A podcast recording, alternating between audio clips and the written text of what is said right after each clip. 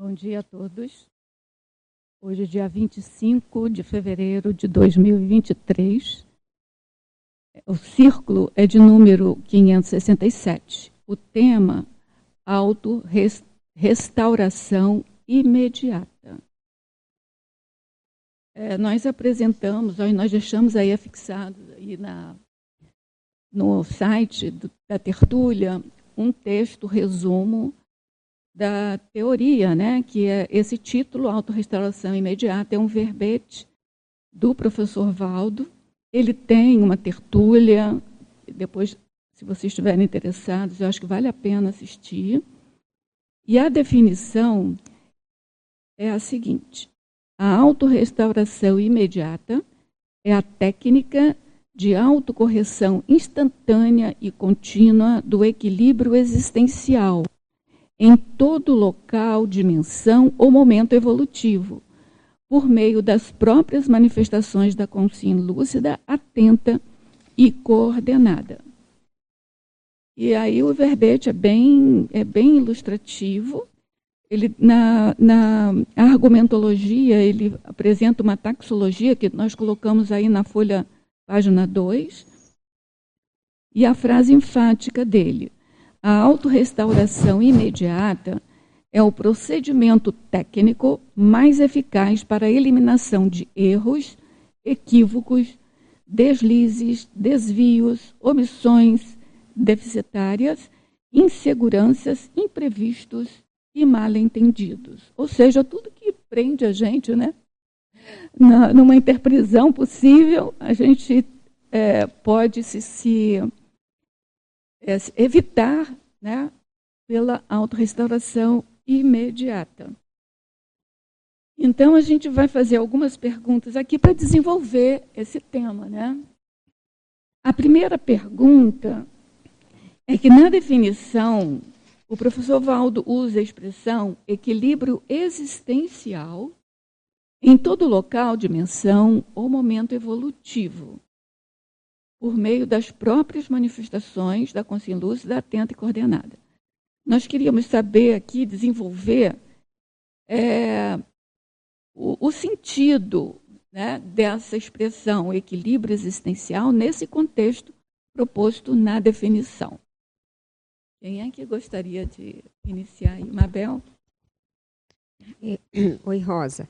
É, então, é uma coisa, vamos começar a pensar, né? Esse equilíbrio existencial, essa palavra existencial que me chama atenção, porque não me parece só holossomático, parece que é interno e externo, né? Então, eu estava pensando que essa, esse contínuo, a, a correção contínua do equilíbrio existencial é essa harmonia, obviamente intraconsciencial, mas também é extraconsciencial, porque quando ele coloca lá no verbete dele, né, você suja limpando, você desarruma arrumando. Então parece que é sair de si esse equilíbrio, mas esse equilíbrio ele tem que ele tem que se expandir para os locais, os ambientes nas quais a pessoa se manifesta, né? E aí fica uma coisa parece mais harmoniosa. É, eu acho isso também. E outra maneira também que, que eu pensei é não há equilíbrio. Ele sempre falava isso, né? Se a casa estiver muito confusa, é porque você está você tá desorganizado. Mas é assim, a, a auto-organização, ela vai organizando. Lembra daquela fala que por onde o serenão passa, ele vai organizando o ambiente? Eu penso que tem a relação com isso. A auto-organização intraconsciencial, ela emana um determinado tipo de energia que ela vai organizando, organizando. em todos os aspectos. Agora, essa, então, essa restauração imediata, ela, ela passa, por exemplo, a gente pode pensar logo em restauração, me lembra sempre a coisa da interprisão, né? De você ajustar a interprisão. Mas não é só isso. Não. É uma coisa muito mais ampla, detalhista, nos mínimos detalhes de várias situações que eu acho que é a proposta desse conceito, né, que ele traz aí de, de autorrestauração. Sabe, essa, essa questão que você, que você levantou aí do existencial, depois que você falou aí, que eu, que eu fui refletir mais, pode ser que seja assim, em vários estados é, existenciais da consciência, sabe? porque ela passa por vários estágios, né? Principalmente quando ela está no psicossomático, ela vai mudando de estado consciencial. E aí, assim, qualquer estado que ela estiver, ela, ela deveria ter essa autorrestauração. Eu pensei nisso agora, eu não tinha pensado antes. Muito bom. Eu acho que nesse sentido da definição e desse equilíbrio existencial, uh, me passa pela cabeça vários itens que podem ser inseridos aqui nesse contexto. O primeiro deles é considerar a evolução como um talvez infinito ou eterno ou algo nesse sentido, ciclo de mudança, estabilidade. Então a gente vai mudando, vai tornando a ficar estável e aí vai se reciclando. E aí, dentro disso, acho que a gente pode olhar uh, estímulos que são estímulos internos e estímulos externos. Dos estímulos internos são os estímulos relacionados a recim. Então, aquilo que a gente precisa mudar e a gente entende intraconsciencialmente que a gente precisa mudar. E aí, toda sorte de estímulos internos para isso, desde aquilo que a gente faz, do ponto de vista, a gente faz um consim cobaia, a gente estuda o conscienciograma, reflete sobre alguma coisa, a gente faz um laboratório, enfim, são estímulos internos que nos levam ao processo de recim. A gente analisa o nosso CPC. Então, existem vários itens que eu acho que podem nos estimular internamente a mudança. Do ponto de vista de estímulos externos, eu acho que tem toda uma sorte aí, toda uma gama de situações também que podem provocar isso. E que mudam, fazem a gente sair dessa estabilidade e provocar essa mudança. E aí, desde o processo assistencial, quando a gente ajuda alguém e a gente vê que, puxa, não foi tão assertivo assim. O que, que eu fiz que eu posso melhorar? Então eu posso enxergar isso e melhorar, e aí eu vou. O estímulo externo me faz melhorar. Eu posso levar um puxão de orelha de amparador, eu posso levar um puxão de orelha de assediador, no sentido de mostrar os meus trafares, meus defeitos. Eu posso, uh, dentro desse processo, no voluntariado, receber feedback dos meus colegas. Então, acho que tem toda uma sorte aí de situações que podem dar estímulos externos que nos fazem é, mudar. E aí, essa questão de auto-restauração é, imediata, é, talvez é um movimento que a gente tem que ter de, bom, independentemente dos estímulos, sejam internos ou externos, de alguma forma a gente tem que provocar essa mudança de uma forma a mais organizada, assertiva, consciente possível, para que a gente chegue numa certa estabilidade a ponto da gente não voltar a ser ba baratrosférico de não novo. Não perder o pé, né? Não perder não. o pé no negócio. Eu acho que é por aí.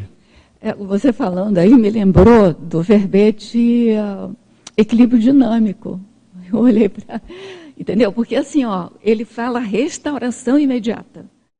Então, toda mudança, assim, para você subir, para você reequilibrar no patamar superior, tem que ter um, um pouquinho de, de, desequilíbrio rápido, porque senão você fica estratificado. Né?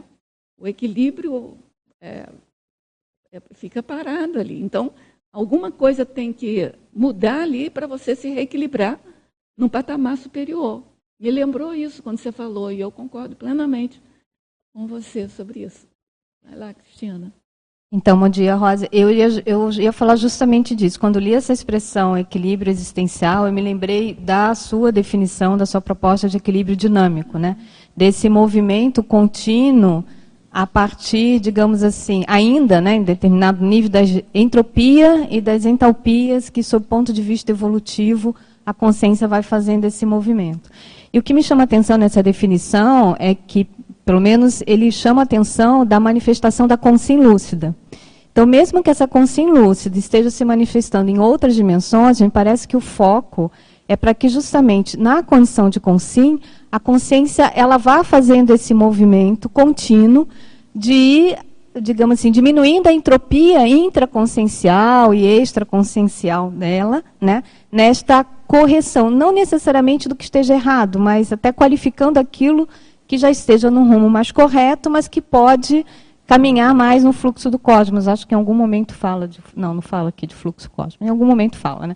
Aqui de fluxo do cosmos. Né? Então, parece que tem essa. É, é, é, chama a atenção de um movimento. Entendeu? Quando fala desse equilíbrio existencial, me parece que leva justamente para que a consciência uma vez lúcida e atenta, fique, enfim, é, coordenada com esse movimento do fluxo cósmico, que do ponto de vista evolutivo, tem né, marchas e contramarchas, afluxos e refluxos. E aí, quanto mais é, houver uma coordenação nesse sentido, me parece que isso ajuda mais nessa autorrestauração imediata. É, essa, essa palavra autorrestauração, ela indica isso, né? Esse movimento. É, um conserto, né? uma, é, uma, uma é. atitude, né? É, mais... Tem que ser imediata, né? Eu imagino que tem em determinado nível que você nem vê que você né? É, é, é, exatamente, né? É em cima do lance, né? É algo lance, em cima do lance. Por isso que eu acho que fala que é uma técnica, é. né? Então não, não, me parece que é um movimento, digamos assim, mais uh, uh, que, que, já sai de uma maneira fluida, né? Me parece que, do ponto de vista técnico, é necessária a consciência, a consciência estar atenta para isso e de uma forma deliberada e autodeterminada ela aplicar determinados procedimentos para que haja essa autorrestauração imediata. Bom dia a todos. É, Estava olhando aqui na definição, né? A ideia de, na mesma linha que estão falando aí, ação reparadora permanente. Isso aqui é, é, deixa escrachado para a gente que a gente erra o tempo todo, né? Porque se a gente não errasse o tempo todo, a gente não precisaria de uma ação reparadora permanente, continuamente. Então, acho que isso é um fato importante para a gente observar. Agora, o ponto principal que eu queria chamar a atenção aqui é que aqui na página 2, onde ele põe a taxologia, ele põe cinco exemplos, até aí eu queria colocar para os colegas, né? Não são exatamente restaurações de erros, né? Por exemplo, quando ele fala assim, é, ação, a, a ação de ir lendo e anotando. Ação de ir digitando e salvando. Na verdade, aqui é uma, seria até uma prevenção de, é, né, de um erro posterior. É, então, talvez realmente tem que ver o que, que ele, essa res, restauração aí, na exemplificação, não ficou bem, bem fechado, né? Eu, eu tenho impressão aí, o, que o, essa restauração ela não é só de erro. Pois é. é. Ela é daquilo que você desorganiza. Sim. E que pode que fazer vida, melhor, né? É, e que pode, que pode melhor. ser melhor. Por exemplo, a vida, o tempo inteiro para viver, a gente vai mexendo nas vias, né? Então, o que acontece? Ah, eu entendo que esse princípio está com som? Está falhando. Está é, falhando. Tá falhando ela é, é, isso, né? Você vai desajustando, mas você vai ajustando ao mesmo tempo, o tempo todo. E você vai melhorando aquilo que já está também. Pois é, mas o lendo ali não é bem desorganizar, né? Mas tem uns ali que são, né? É, Olha, é, limpar, digitando sujar, e, é, salvando. Mas eu acho que a definição ela não, não deixa claro, pelo menos para mim, que, que é uma questão de erro. Até porque, olha a sinonímia. É o equilíbrio tem, existencial. Tem 10 sinonímias que ele vai Ai, varrendo. É, é, por isso que ela perguntou o equilíbrio antes. É. é. Entendeu? E, e, e, a sinonímia já dá uma varredura em tudo isso. Pode ser de erro? Pode. Pode ser de má informação? Pode. Pode ser de equívoco? Pode. É, é uma ação concomitante, uma ação contínua, é um acerto contínuo, é uma fixação mega focal. Agora, uma, uma coisa assim que, posso, que eu... posso só terminar? Só uma coisa, eu, Júlio, que me lembrei agora. É que pode ser também o completismo da ação. Isso também. É, é outra variável outra dessa variável. restauração, para você não deixar lapso. Então, por exemplo, a pessoa digita e não salva, ou não imprime quando deveria. Então, ela deixa uma falha ali. Então, parece que essa restauração ela também entra nisso de, de uma coisa coesa, completa correta. Agora, tem, outro... tem uma tem, desculpe, Só tem uma pra... definição aqui na tem um fa, na, aqui na fatologia tem uma expressão na terceira linha de baixo, super eficácia evolutiva. Então eu acho que essa técnica da pessoa ela ir buscando cada vez mais o acerto sob o ponto de vista da eficácia, Sim. né? Completude. É, evolutiva, né, completude. Porque me parece que essa dimensão nos tende a uma entropia, nos tende a uma desorganização. É. Entendeu? Então é um esforço da consciência para que ela vá vencendo de uma maneira contínua essa tendência à desorganização, que é essa dimensão aqui, né, gente? Não sei se vocês concordam, mas me oh, parece que é, tem uma, um outro... uma pressãozinha básica, até do ponto de vista somático mesmo, né? Outro, outro ponto assim que eu gostaria de colocar também, que me chamou a atenção, que a princípio na definição, e até aqui na fatologia e tal, ele, ele puxa para si, né? A autorrestauração sempre algo em você, algo que você está fazendo ali para você e tal.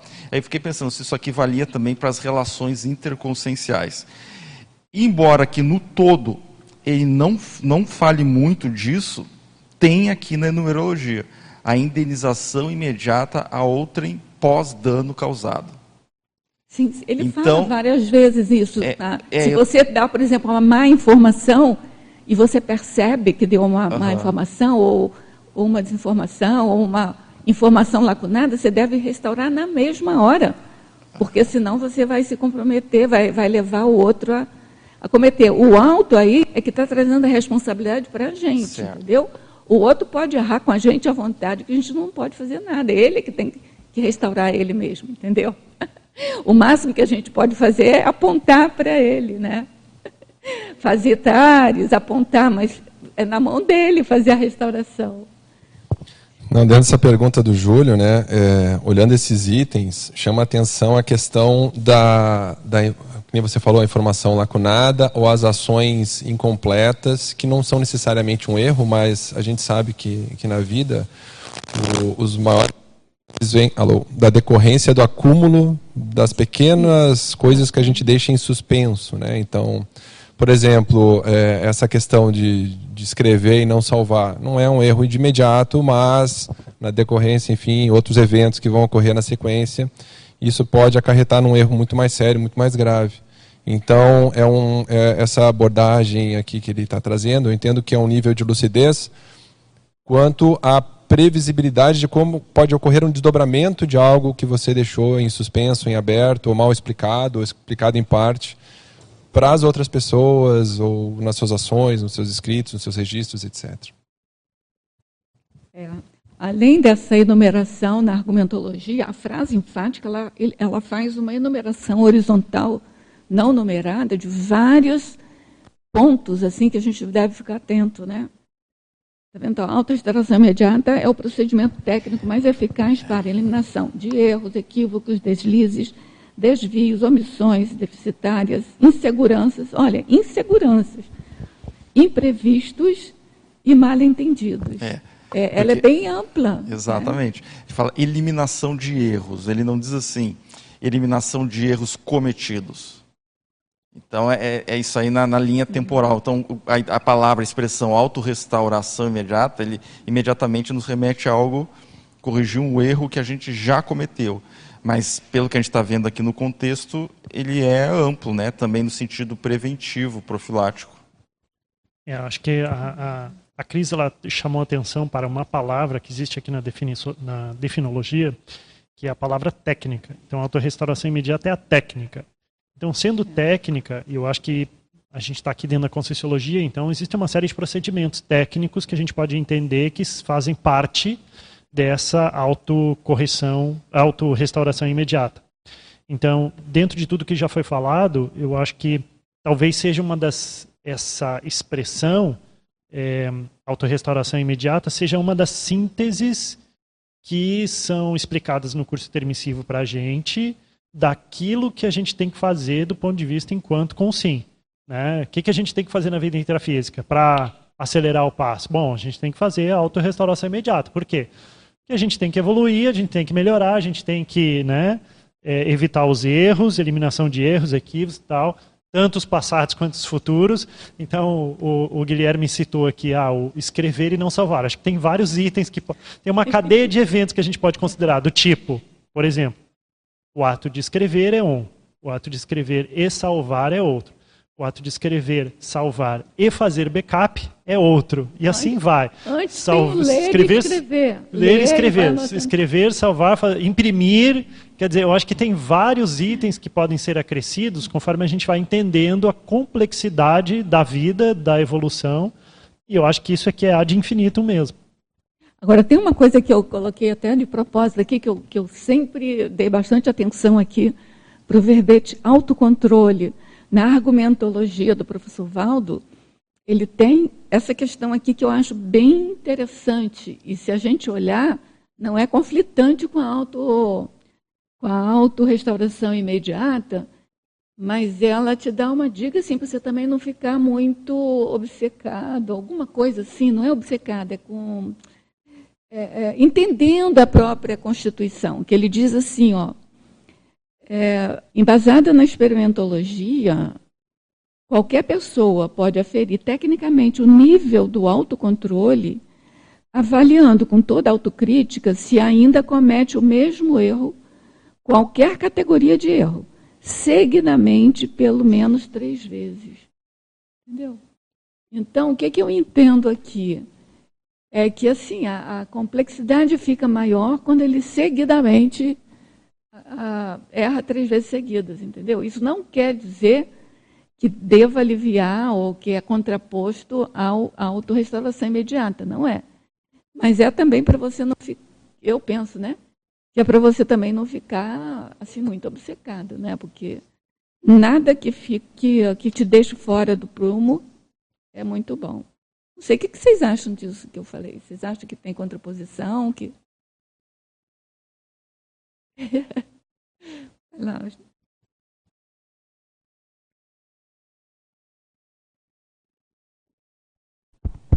Oi. Então, Rosa, é, esse tema, né? Eu acho ele um tema essencial, assim. Eu acho que ele é, ele é um critério quase evolutivo, né? Porque quando você erra, se você não se dá conta que você errou, né, você faz um strike, né, e aí pior, às vezes ainda você acha que você acertou. É, isso é ruim. Então isso é muito ruim, sabe? E eu acho que isso, é, eu tenho uma certa assim percepção de que esse foi o verdadeiro motivo de muitos de nós termos ido para a baratrosfera, porque foram erros cometidos, ignorados, e às vezes insistentemente repetidos. Erros de priorização, às vezes. Também. Não foi erro assim de catástrofe, é, erro de priorização é, evolutiva. De priorização evolutiva, isso significa você estar tá no rumo errado. Né? Você estava no rumo errado. E às vezes muitas sinalizações foram feitas. Então, eu estava aqui comentando com a Mabel na né, questão da teimosia, do orgulho que a gente volta e meia bate nisso, né? Porque na verdade isso é o, é o, é o grande, a, a, teimosia é a doença milenar da consciência, né? Eu acho que se a gente é, tiver esse cuidado, né, principalmente a partir da meia idade, porque a partir da meia idade a pessoa começa a ter algumas convicções que ela constrói, porque ela começa a achar que ah, o que eu fiz, eu consegui chegar até aqui, então foi sucesso esse jeito que eu sou sabe? E aí ela não é, é, tudo que ela fez é daquela maneira, deu certo para mim, então bora, é, né? E ela para de, é, de deixar aberta aquela janela de escutar os outros, de levar em consideração que ele pode estar errado, de construir convicções erradas. Então acho que esse tema que você trouxe ele é fundamental, mas ele tem uma, um vínculo com a questão intraconsciencial, né, de traços de, de, de, lidar com a vida, por exemplo, teimosia, orgulho, é, falta de autocrítica, que é essencial. Sem esses, sem estar lúcido para essas variáveis, a pessoa ela não vai restaurar imediatamente a questão. Então, vou dar um exemplo. Tá? Essa questão que o professor Valdo fala aí do, do arrumar, desorganizar e arrumar, né? Uma perguntinha cretina que a gente pode fazer para a gente mesmo. Como é que são, como é que são as nossas gavetas? Como é que é o nosso guarda-roupa? Entendeu? Lá o do espelho, lá do banheiro. Como é que é? Você limpa a pia? Você deixa a pia suja? Você escova os dentes, fica tudo sujo lá? Como é que é? Entendeu? Então eu acho que essas questões, elas falam muito dessa maneira de lidar com tudo onde você passa, arruma e limpa, arruma e limpa, arruma, entendeu? Claro que isso é desafiador para todos nós, mas eu acho que a gente já está numa idade de pensar que isso pode ser uma super prioridade, porque fala muito para a gente né, dessa condição nossa de lidar com a restauração imediata. Né? É, esse tema aqui ó, é, é, é, é uma coisa mais egóica minha, porque eu preciso muito de, de, de botar em prática a auto-restauração imediata. Então, eu estou aprendendo aqui com vocês também. É, tudo bem? Eu vou passar para uma outra pergunta. Você quer fazer Acho- pergunta, John? Não. Quer falar? E está aqui o o tema, e o Eduardo Doria, nosso telecirculista aqui de Curitiba, ele fala que, sendo hoje a tudologia abarca amplos aspectos nosográficos e baratrosféricos, e este, no caso, o tema do círculo de hoje, é um dos caminhos para alcançarmos a imperturbabilidade intraconsciencial em meio ao turbilhão externos, ou seja, essa é a pergunta. Este, esse verbete ou esse tema, ele é um dos caminhos para alcançarmos a imper- imperturbabilidade? Eu vejo que é um dos caminhos, com certeza. Só lembrando que a imperturbabilidade é lá perto do serenismo, né? É- Agora- é serenão, praticamente. Eu acho que vai- isso aí vai, vai ajudar, depende vai ajudar. da pessoa conseguir fazer a, a, a auto-restauração, né? Aí considerando o auto e o inter. Probabilidade, vamos supor, a pessoa quer restaurar alguma coisa, não tive Mas eu acho que eu, quer dizer, eu não sei se eu entendi bem a sua fala, mas a autorrestauração, pensando a autorrestauração é uma técnica para se conseguir chegar na imperturbabilidade. Sim. Que a imperturbabilidade é um mega trafó do serenismo, entendeu? Pois é, então assim, é mas é- longe. Talvez esse aí seja o desafio. Então é isso que eu estou querendo dizer. A pessoa desenvolve. Porque tu alcançar uma imperturbabilidade, digamos assim, uma tranquilidade, uma pacificação, quando você consegue fazer a restauração, ok. Agora, quando você não consegue.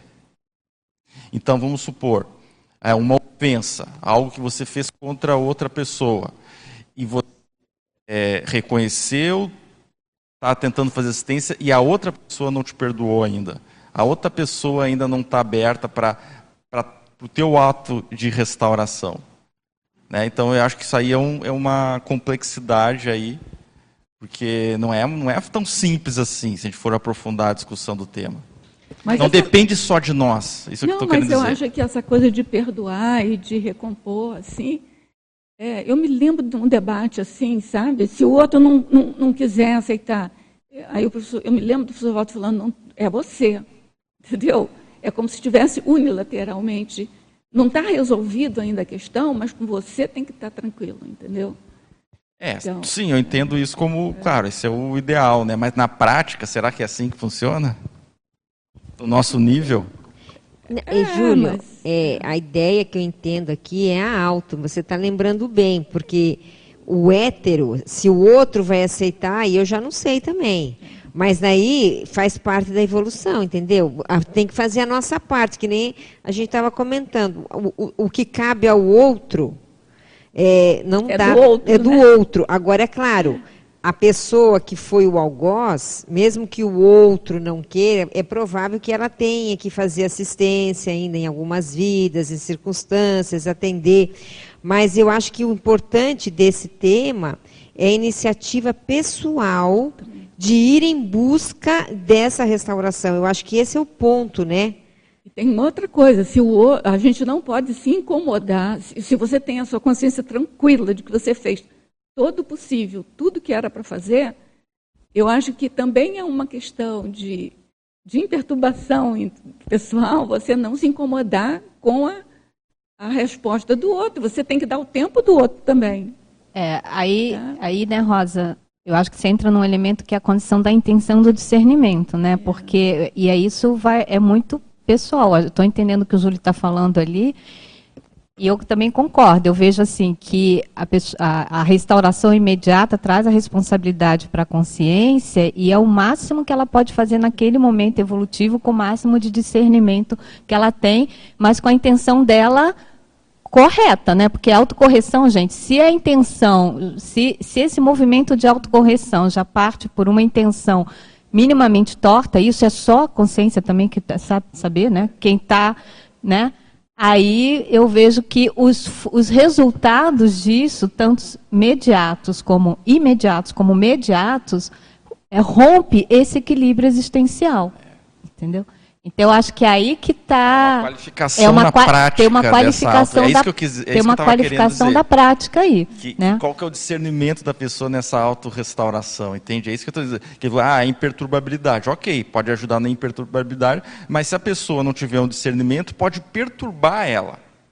Não, pode aumentar eu, a perturbação. então, por exemplo, necessidade de controle, a autocracia, isso pode tudo vir de uma. Seria uma autorrestauração, sei lá, É, por exemplo, a pessoa faz média, a pessoa vai lá para fazer uma média. Então, assim, intimamente, ela não tem essa. Como, sei lá, né? Foi falar, tem algum lugar aqui, né?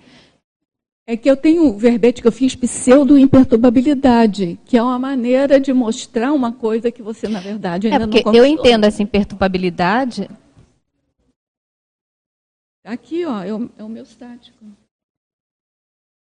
É o meu estático, pela meu definição aqui está tá o meu estático. Ó, veio no é, papel, tá no alto. Da autodisciplinologia, o meu estático. É o meu estático. Porque eu acho que essa alta imperturbabilidade, é, Júlio, ela vem com cada vez mais uma diminuição dos níveis de conflito, em qualquer conflito, começando, pela, claro, pelo conflito intraconsciencial. Isso passa por um nível de coerência. Entende? Agora, tem um, Cris, tem um exemplo disso aí, quando é intraconsciencial, que eu acho que é. Já deve ter acontecido com todos nós, né? já aconteceu comigo, deve ter acontecido com vocês também. Às vezes, num, num conflito, a pessoa está com conflito com você, mas você não tem conflito com a pessoa. Só que você não sabe que essa pessoa está conflituosa com você. Com você. Então você está limpo na jogada, tá? Você está assim, ó, clean, nem pensa mal da pessoa. Só que a pessoa está ali no maior conflito com você. Aí um dia essa pessoa te procura.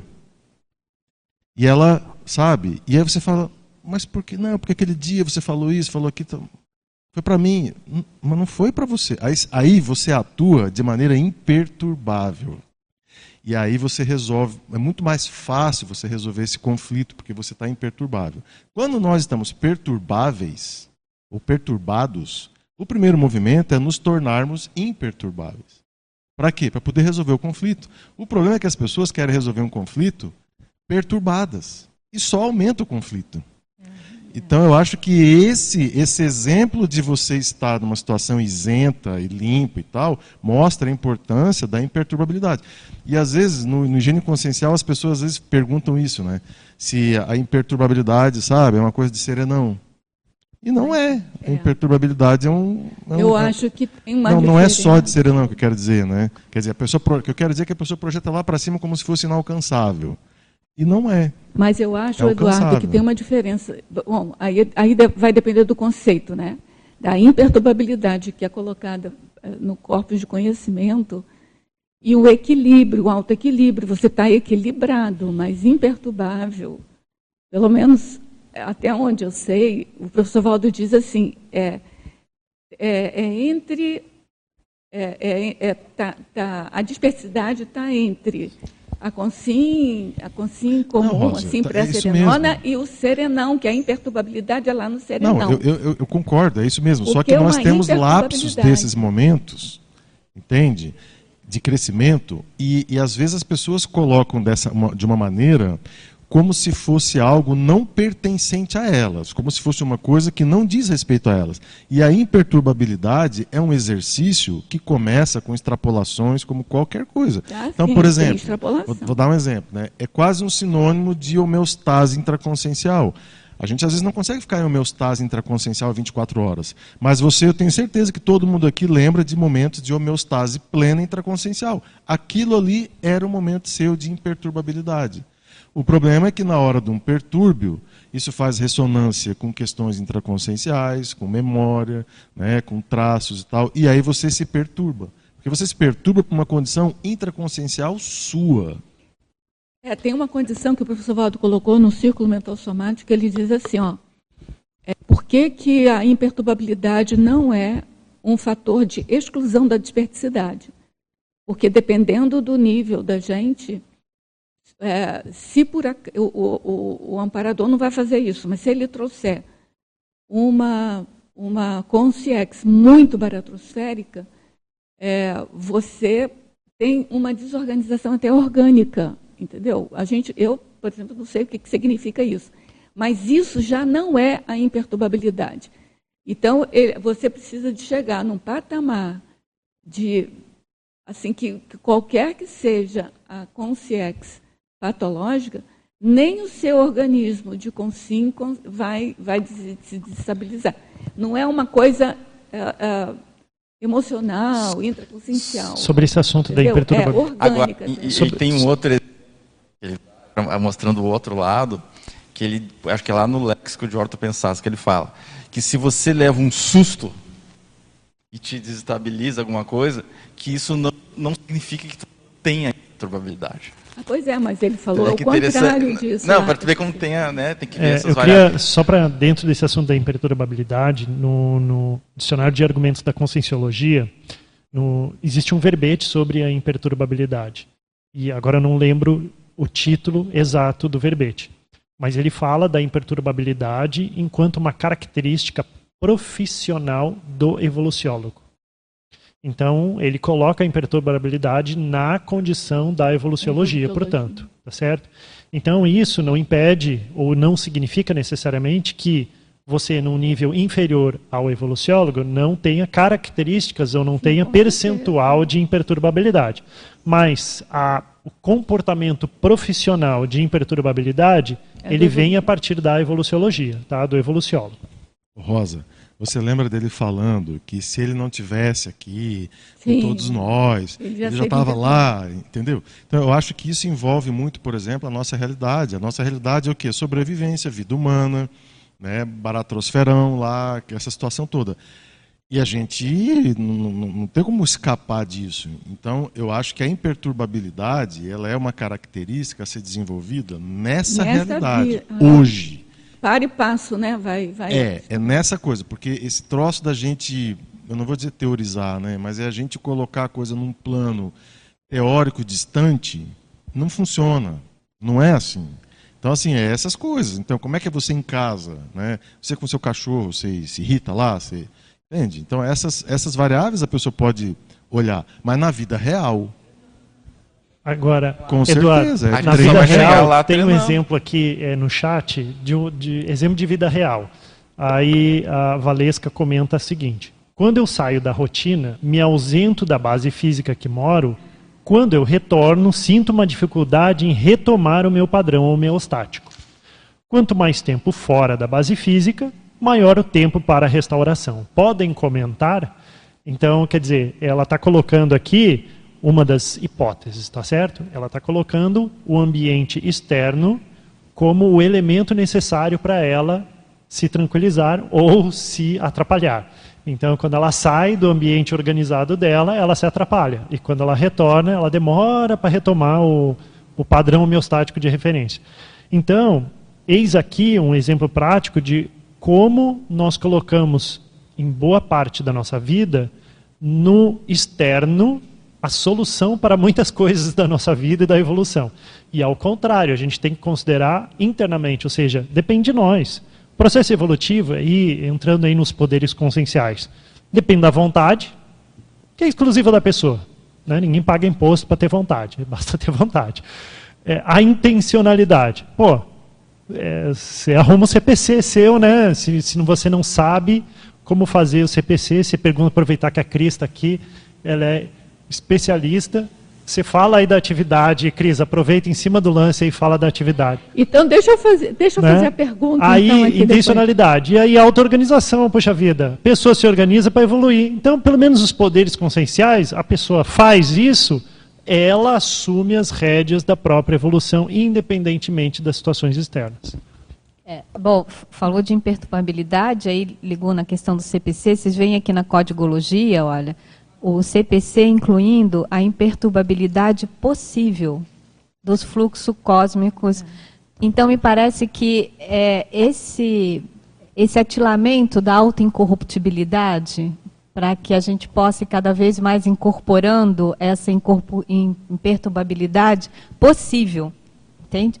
Do- porque, a princípio, em tese, os fluxos cosmos, que é a cosmoética, né, é imperturbável, certo? Ela, ela, ela, ela manifesta esse nível de imperturbabilidade. A partir do momento em que vai se trazendo essa autocorreção para a realidade da pessoa, né, para a realidade da consciência, e o Código Pessoal de Cosmoética é, pelo menos até onde eu sei, uma das principais ferramentas para isso, né? Você ir adequando as suas, a, a- a sua postura, a sua conduta com essa imperturbabilidade do fluxo cósmico. Então, eu acho que aí você vai e com disciplina, né? Porque a questão é você ir repetidamente aquilo, né, que, que reiteradamente o Valdo falava para gente, né, devagar e sempre, né, você ir criando as rotinas úteis, os hábitos sadios, a, as rotinas úteis, até aquele padrão de comportamento mais orto, né, aquela ortótese, tem até um verbete, né, nesse sentido, ele vá se estabelecendo. Eu acho que isso é um fator importante para a condição da imperturbabilidade.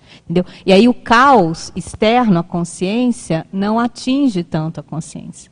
Né? Ela já tem um padrão de manifestação tão mais rígido, tão mais, enfim, organizado, né, cadenciado, que o caos externo, né, a anarquia externa, não passa mais a atingir a consciência. Apesar dela saber se virar muito bem né, nessa, nessa anarquia, mas não, não atinge mais a intraconsciencialidade eu, dela. Eu né? queria só, só acrescentar isso que a Cris estava falando, do caos externo, nesse caso da pergunta da colega, que nesse aspecto da autorrestauração, é, o ideal, né, no momento que você sai, como ela falou, ela sai de casa e ela às vezes vai em ambientes que estão mais desorganizados do que o ambiente dela, né? Então, na prática, o ideal é ela não entrar demais nesses ambientes do ponto de vista bioenergético, pensênico, né? Porque senão a restauração vai ter que ser muito maior. Então, essa coisa das técnicas energéticas que a gente tanto estuda, né, ajuda a que o caos não domine a nossa intraconsciencialidade quando a gente vai em determinados ambientes. O que não quer dizer que a gente não tenha que ir né? porque a gente tem que viver, mas a gente tem que se programar, planejar e ir aprendendo pouco a pouco como estar nesses ambientes sem estar muito afetado. Então eu acho que essa coisa do do, do, caos não nos atingir, né, também temos que lembrar dessa parte bioenergética e pensênica. É que tem que ter uma autovigilância contínua, né? Tem. Eu, às vezes, eu, eu, eu, acontece isso, mas normal, eu aprendi ao longo da minha vida, de idas e vindas fora e dentro daqui, de que eu tenho que manter a autovigilância muito mais alerta e contínua quando eu estou fora, para quando voltar não ter esse gap todo. Esse gap não, maior, o não, né? O que não significa que eu ainda assim não Perfeito, mas né? é legal a gente saber que, que a gente tem que não pode sair para o mundo assim, É, né? Há momentos que a gente tem com calma, você tem que ir mais consciente do que está acontecendo, prestando mais atenção. Depois não, depois a pessoa começa a dominar, eu, é, que nem o, o, o masculino está falando, quando chega lá no evoluciólogo, no serenão, pode dar o problema que der no universo que ela não vai se afetar. Mas até que a gente chegue lá, a gente tem que se programar, né? Rosa, É, e, e parece que tem uma, que... e parece falar. que tem uma questão de rotina, né? Eu até chequei ali com o Marcelo se ela falou da questão de rotina. Então, às vezes a pessoa ela, ela mantém uma rotina e quando sai de casa ou viagem, ela, ela acabou, né? Não tem mais. Então eu acho que eu acho que mesmo fora do ambiente da nossa base física, né, se a gente pudesse manter algumas alguns hábitos, né, manter algum nível de rotina, porque eu acho que isso ainda é lastro para que justamente nos uh, coloque mais, né, num padrão mais homeostático, né, e menos entrópico. Tem um pouco a ver com o debate da é. semana passada, né? Do Holopensene, né? Sim, do, a mutação. Mas eu queria trazer um, um, um, ponto que é um exemplo lúdico que a gente fala no, no, no, curso, no Higiene Consciencial, que é assim, a pessoa, a situação é assim, né? a pessoa cai no buraco, tá? Cai no buraco e ela está lá no buraco, é um buraco grande, e aí ela, o buraco assim, tem um montinho de terra e ela senta no buraco, e aí daqui a pouco ela gostou do buraco e ela começa a trabalhar com energia no buraco, aí pendura lá a roupa dela no buraco e ela está tentando trabalhar com energia dentro do buraco, entendeu? E aí a gente brinca o seguinte, meu amigo, você tem que sair do buraco, não adianta você ficar mexendo com energia dentro do buraco, entendeu? Essa metáfora é ótima. É ótima. Então, assim, veja, às vezes, no caso da, da nossa amiga que perguntou ali, né, a pergunta que fica é o seguinte, não é para chegar em casa totalmente desenergizado. Entendeu? Às vezes a gente chega em casa, o contrário, muito mais energizado e tem que desenergizar para dormir. Veja, então se a pessoa quando sai de casa ela fica ruim o tempo todo, quando então veja isso não está saudável. É isso que eu queria chamar a atenção. E aí eu pergunto, será que tem alguma decisão, por exemplo, tem trabalhos que são verdadeiros processos assediadores, que drenam a pessoa. Eu pergunto, será que esse trabalho é homeostático? Será que o chefe lá é um mega assediador? Será que ele é um amparador? Não sei, a pessoa tem que precisar avaliar. O que eu acho é o seguinte: Existem decisões na vida que precisam ser tomadas. Se a pessoa não toma essa decisão, o resto não adianta ficar na filigrana mudando pequenas coisinhas. Algumas decisões são cirúrgicas. Se a pessoa está muito se, se, sentindo pressionada, assediada, não está não tá fácil, alguma decisão precisa ser tomada. Pode ser no campo profissional, pode ser no campo afetivo, pode ser em qualquer área. Mas assim, a vida, ela não é para você chegar em casa, um bagaço todo dia e ter que ir para a TENEP para ver se se recupera do dia. Não é assim. Entendeu? Então, assim, eu acho que essa, essa metáfora ela ajuda a pessoa, assim, ó, às vezes, decisões resolvem muito mais do que estado vibracional. As, não adianta fazer ver. É isso que o verbete está propondo, viu? Esse verbete propõe isso, a autorrestauração imediata. Ela não, não é substituto do, do estado vibracional, mas quase que equivale na harmonização pessoal né, do, do, do estado Rosa, vibracional. A, só para só tá... para concluir aqui, eu acho, Rosa, que o, a decisão, o posicionamento, com certeza, quando o homeostático correto, ele faz um strike do ponto de vista homeostático muito maior que o estado vibracional, porque o estado vibracional ele faz aquela aquele lava-jato ali naquele momento. Mas a decisão, ela pode ser para uma espraia, vida. Né? Uhum. Exatamente. Agora, a, a, a Malo está no chat aqui participando. Te manda um abraço e dá um exemplo aqui de uma outra alternativa quando sai de casa, que é a docência itinerante.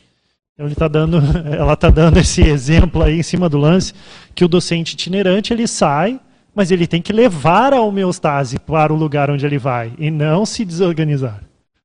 A gente pode ter essa esse espírito de coisa aí quando sair, né? Mesmo para casa, assim, de, de familiar, que a gente, afinal de contas, na liderança interassistencial, se a gente conseguir fazer, a gente vai para a baratrosfera de onde a gente saiu. Se a gente se alinhar ali, a gente não sai de lá. Vai precisar de irem pegar a gente. Vai lá. É. Muito interessante esse tema, né? Tá Pode funcionar. Tá. Então eu vou entrar na linha do do doutor Eduardo, né? Ele trouxe uma metáfora. Isso é uma metáfora, mas isso aconteceu comigo. então, eu em Curitiba, né, na, na feirinha, no, no, sábado que tem, eu procurando um, comprar mel, né? E nesse momento eu não, não percebi, eu estava procurando mel, né? E a prefeitura estava fazendo uma, uma né, arrumando lá, né? Só que esqueceram de fechar o buraco. e nessa condição, eu olhando na feirinha, fui para dentro do buraco, né? Tranquilo, né? Tô dentro do buraco e não era pequeno, sabe? Era grande mesmo. E eu já sou pequena, imagina. Eu disse, o que, que eu vou fazer? Ca, né? Tava lá dentro do buraco, olhei para cima, tinha uns 10 turistas me ajudando a sair do buraco. o, né, resultado, esqueci o mel, né? Aconteceu, aconteceu, não me machuquei nem nada. Mas não levei aquela raiva, aquela condição de, de ficar brava porque caiu dentro do buraco. Eu digo, bom, o erro não é meu, é da prefeitura. Por que, que não fechou, né? Poderia acontecer com outras pessoas também, né? Então, eu saí na condição minha, bem, não saí braba, até ri, né? Porque é uma coisa que. E também não fiquei com vergonha. Eu disse, poxa, como tem gente para ajudar a gente, né? Numa, né, num movimento, num, num, sábado, na, na, na Praça Osório, imagina. Né? Tranquilo. Então, só queria colaborar com essa metáfora aí, tá bom? E a senhora falou uma coisa muito legal, que é o seguinte: eu não tive vergonha. Na, nessa metáfora, as pessoas não saem do buraco porque têm vergonha. Entendeu? Elas não querem tomar uma decisão porque tem vergonha. Imagina se eu vou mudar nos meus 50 e poucos anos. Imagina se, né, depois de tudo, agora vou ter que admitir que esse, esse, que esse lado meu aqui durante a vida não foi bom.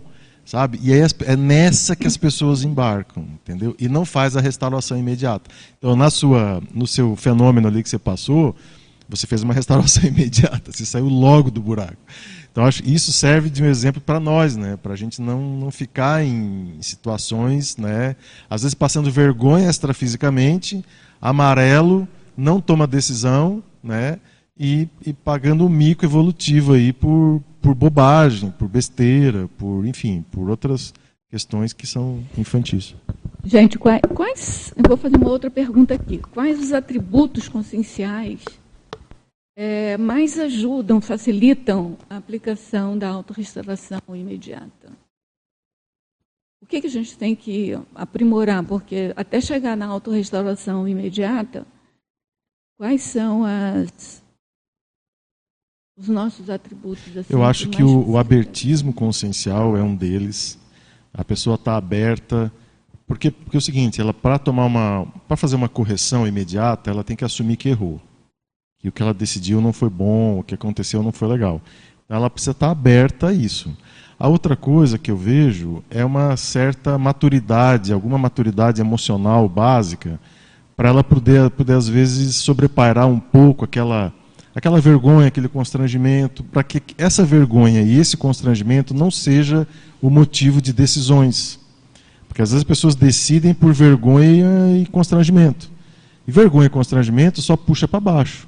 Então, se ela consegue transcender um pouco isso e ter uma visão de conjunto um pouco melhor, ela vai conseguir enxergar onde que ela precisa estar, independente do estado emocional dela. O que mais, gente? É, é, eu estou na linha do Eduardo, eu acho que essa autorrestauração, que o Valdo colocou aqui como um tema homeostático, ela, ela precisa de lucidez, ela precisa ser evolutiva.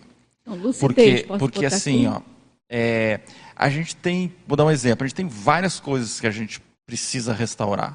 A gente precisa ter um discernimento, por exemplo, para saber o que, que vale a pena, o que, que é prioritário, o tempo que eu preciso dedicar para restaurar. Eu estou analisando o conceito no sentido mais amplo, conforme a gente conversou no início. Porque, por exemplo, eu às vezes, é, eu acho que essa autorrestauração, algumas pessoas têm essa ideia, mas de uma maneira distorcida e aplicada de maneira patológica.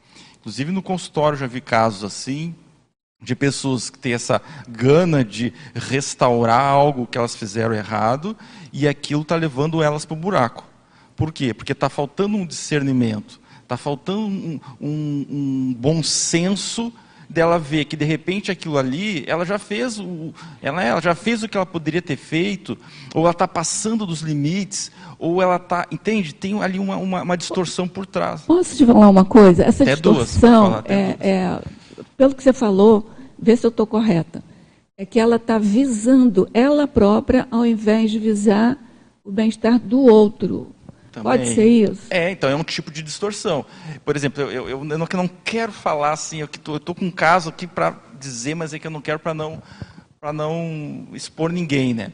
Mas, por exemplo, é, eu presenciei uma história de uma pessoa que ela cometeu um erro na vida dela e ela queria reparar aquele erro induzindo uma pessoa da família dela a fazer aquilo que ela não fez ou fez errado. Mas era uma coisa assim, mas não era assim uma coisa, ah, eu gostaria. Não, é, era tipo o foco da vida dela. Restaurar, no caso, o erro o dela. Objetivo então, o objetivo Sim. dela era ela. Exatamente. Ela queria então, se aliviar e não importava é esse, exatamente esse ponto. Então, que essa restauração, como a maioria dos conceitos da conscienciologia, é, exige um discernimento, uma lucidez, uma capacidade de contextualização para aplicá-los. E não a gente é, olhar assim superficialmente, ah, então tá, alta restauração, vou começar a restaurar tudo que eu acho que está errado, do meu jeito, de uma forma imediatista e às vezes até imposta, né? Então tem que ver a cosmoética por trás disso aí, um discernimento, ver a prioridade, até que ponto. É, por exemplo, tu está ali restaurando, restaurando, errando, restaurando, restaurando, igual o Eduardo falou, mas tu não está vendo, por exemplo, o contexto onde você está. E você está num local totalmente que não era para você estar tá ali, totalmente é, é, em desvio, por exemplo, local patológico e você fica ali correndo em volta do rabo. Então, a cosmovisão, entrei a cosmovisão, a lucidez, discernimento, a cosmoética, é uma empatia com o outro, um desprendimento do ego, igual a Rosa falou, acho que esse é o ponto. Agora eu acho que eu consegui o organizar meu raciocínio. O Júlio, só para lembrar, né, quando a pessoa está na restauração errada, que nem que você está falando, que gera até uma espécie de uma mania ou monoideísmo, ela não está ela não tá dentro dessa definição que é o contínuo equilíbrio existencial. Por isso, a palavra do equilíbrio existencial eu acho que é importante. Se a pessoa entra nessa neura, nesse monodeísmo, nessa tentativa de pôr o outro, ela vai contra esse equilíbrio. Ela não é essa restauração, é outra que ela está imaginando. Isso, ela acredita ela, isso, que aquilo vai isso, trazer o equilíbrio existencial é, na cabeça dela. Mas ela já está desequilibrada só por é. estar nessa condição. Então é interessante isso que o Júlio está falando, porque isso não é uma mania, não é toque. Não é, nós não estamos falando de toque aqui. Nós estamos falando de um equilíbrio existencial. Então, se a pessoa ela começa a ter perturbação com a própria restauração, alguma é. coisa está errada. Não é restauração. Ia, Alô, ia trazer a questão da, da atenção. Estava pensando o que, que seria o, o, o, contrário, né? Se é uma pessoa com uma abordagem ou com uma vida mais caótica. O que, que eu entendo que é uma abordagem caótica? É uma pessoa que não, não dá atenção, não observa o que, que ela faz, não observa as reações sobre as ações dela, uma abordagem basicamente robotizada. Então, um dos traços, né, eu considero mais significativos dessa questão da possibilidade da autorrestauração imediata é a questão da pessoa dar atenção às suas ações, suas interações, etc. É um, dentro do sentido de lucidez. Eu entendo, inclusive, que boa parte da nossa, desse desenvolvimento dessa habilidade, penso que a gente começou a desenvolver isso de uma forma mais significativa e prestar mais atenção também no timing, porque existe essa questão do, do imediato, do time, né, da não, não procrastinar no curso intermissivo, porque o curso intermissivo, uma, um dos objetivos do curso intermissivo é o dar o basta nos erros, ou na sequência de erros, né, o it's enough dos erros. Né. Então, eu acredito que lá, penso que lá, a gente teve um pouco mais lucidez como um erro deixado ao tempo, uma omissão deixada ao tempo, os possíveis desdobramentos disso. Então, essa inteligência né, é, cronológica, enfim, de deixar as coisas ao Léo, de, ou de não dar devida atenção, ou de não ter assim essa visão de, de previsão né, sobre os efeitos dessas abordagens equivocadas, a gente começou a desenvolver lá, né, mais profissionalmente falando. Né? E, então penso que essas duas coisas, essa noção de timing e essa, e essa questão da atenção às interações conscienciais. Muito bom. É, eu acrescentaria a questão é, da autocrítica, né? Eu acho que essa atenção também, acho que né, dialoga aí com a questão da autocrítica e auto-organização, isso é uma coisa bem óbvia, né? bem é a especialidade, óbvia. né? É bem óbvia, mas é bom lembrar, e essa auto-organização passa até pela aquela condição das gavetas que o Eduardo trouxe, mas penso também pela organização do próprio pensamento, né? E a auto-organização seu ponto de vista holossomático. Eu acho que uma certa flexibilidade mental também, sabe? Eu acho que é, essa flexibilidade ela vai permitir a, a manutenção contínua ou é, é, ajudar na, nessa manutenção contínua desse equilíbrio, né?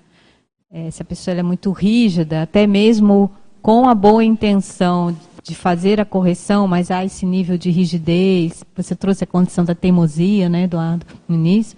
Eu acho que fica essa essa autocorreção, ela fica ectópica e ela fica deslocada.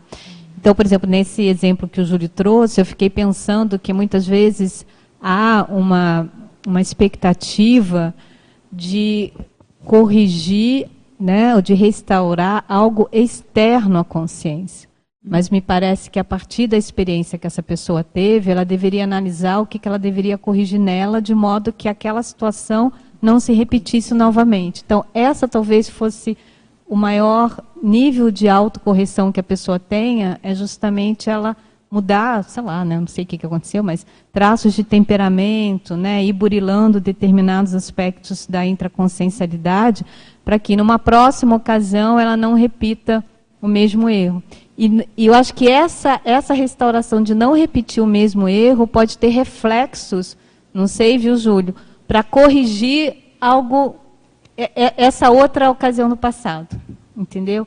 do que ir lá e, como você falou, né, e forçar, pelo que eu entendi, era uma, meio que uma forçação de barra, né, para corrigir algo que já foi, já deu, mas e... me parece que alguma coisa fora, ela quer corrigir alguma coisa fora dela, né?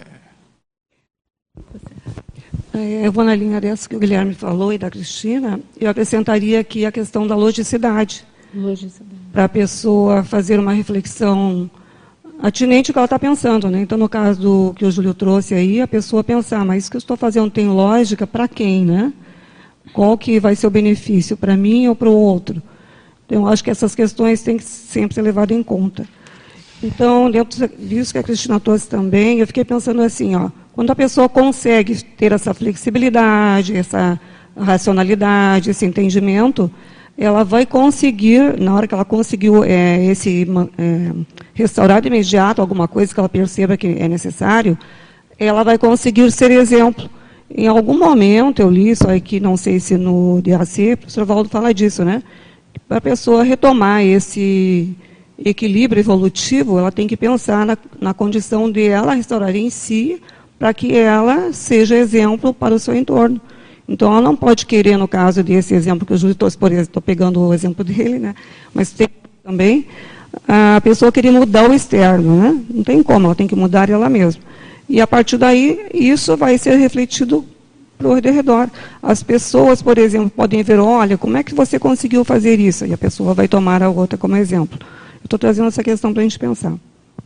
Na tertúlia, o professor Valdo chama atenção para a instantaneidade, que é óbvio, né? mas para a continuidade, para a gente não fazer isso de vez em quando, para ser continuamente assim e ter uma atenção. Foi alguém que falou aí, ó, uma atenção coordenada da pessoa naquilo que ela faz. Então, assim, o que você está fazendo, você tem uma atenção coordenada daquilo. Agora, eu me lembrei, ah, ele já saiu. Porque eu me lembrei do verbete do, do Kunz, de mantenabilidade. E eu queria saber dele se, se podia usar essa expressão nessa questão, sabe? Da mantenabilidade. Mas ele já acabou de sair. De, deixa ela falar um instantinho, que ela não falou ainda. Está saindo? Tá, tá Bom dia. Estão tá me ouvindo? Bom dia. Fala agora. Tá. Eu queria fazer um link com o que ela falou e que o Eduardo Martins falou, doutor. Eduardo Martins, porque eu estava em casa e, e aí sobre convicção quebrada e o, e o autoentendimento que você fala aqui, né? É, entendimento distorcido. Às vezes você tem é, uma convicção que você traz de anos, de acordo e você com às vezes, vamos supor, a pessoa tem um pai que é sistemático e você acha que aquilo é é uma convicção que você tem que aquilo é ser certinho, é certo. E aí, quando você tem um autoentendimento distorcido, pelo que eu estou entendendo aqui, é, você carrega aquilo como se aquilo fosse certo. E aí você vai levando aquela convicção de que você está certa. Só a partir do momento que você vê, olha, se você não for tão sistemática e for por aqui, aquilo que, você, que foi passado, que você achava que era o certo, Aí seria o autoentendimento, né?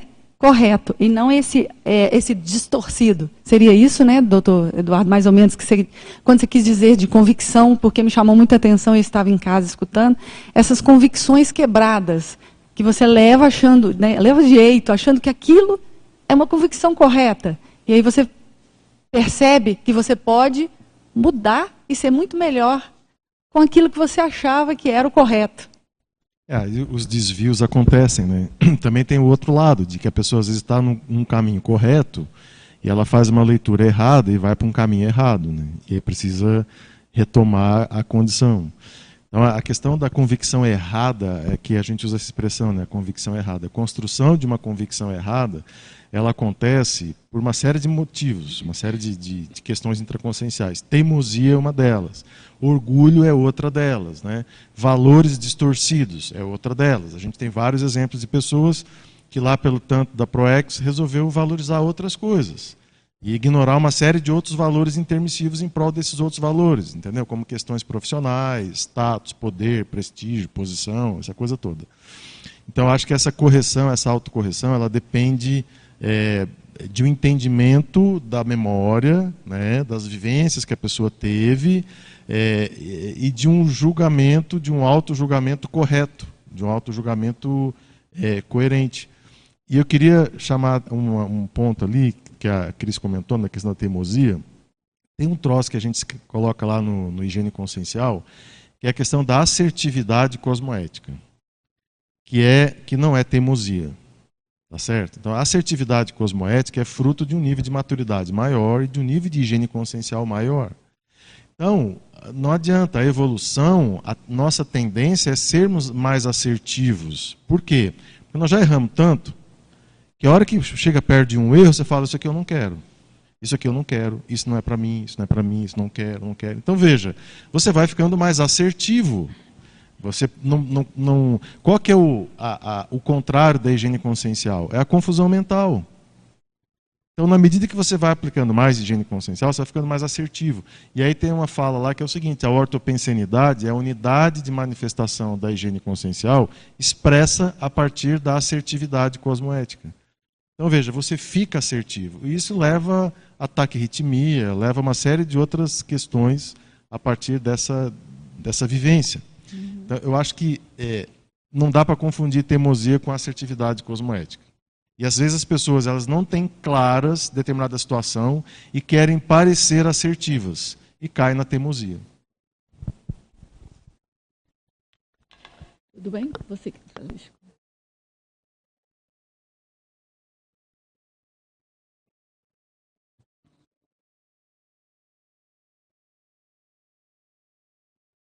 Então, estava refletindo sobre eh, todas as abordagens feitas até agora e todas as abordagens são em cima do lance e trazem um contexto mais avançado de análise da situação.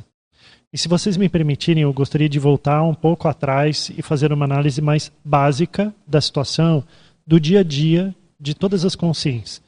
Que eu acho que isso ajuda. A gente só consegue chegar no avançado se a gente faz o básico bem feito.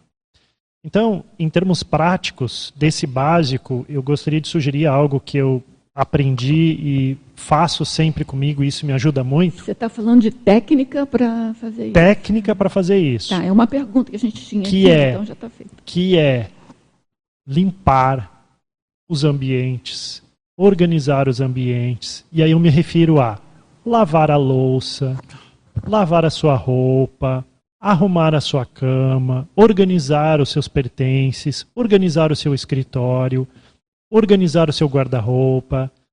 No momento que suja, cai o negócio do chão, você vai lá na mesma hora, junta e põe na lata do lixo. Enfim, é, são pequenos detalhes práticos, básicos, mas que se esse básico não for feito, você tem de muita dificuldade de chegar no avançado. Então, assim, eu desculpa sair do avançado para voltar para o básico, pelo seguinte. Porque eu vejo que muitas vezes a gente fica olhando para o externo, esperando algo, entre aspas, mágico acontecer, sobrenatural, né, parapsíquico acontecer, mas a gente não está fazendo o básico. Então por que, que eu estou trazendo isso? Porque o básico bem feito dá espaço mental para você refletir sobre algo mais avançado. Então, vou dar o um exemplo aqui. Tem um negócio que está assediado. O que, que você vai? que, que eu faço? Eu começo pelo básico. No caso do, do assédio, estado vibracional. Então eu começo pelo estado vibracional, é a chave do negócio. Então, eu acho que a gente tem que, para chegar no avançado, a gente tem que voltar para o básico. Eu estou fazendo o básico bem feito?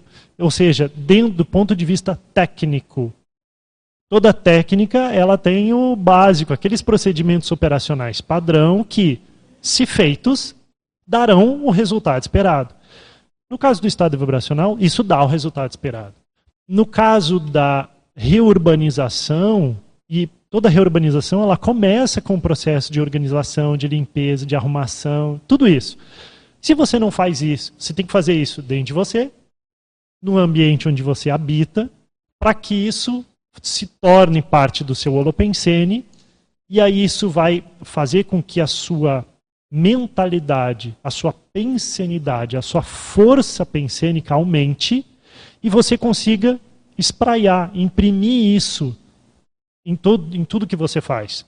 Então você acaba com isso organizando não só você intraconsciencialmente, mas o ambiente onde você habita e as coisas as quais você faz, né? o, o, o, o local de voluntariado, as pessoas com quem você convive, você acaba o seu holopensene pessoal fazendo, agindo com força para o processo de uh, essa melhoria contínua ou, conforme o tema, autorrestauração imediata.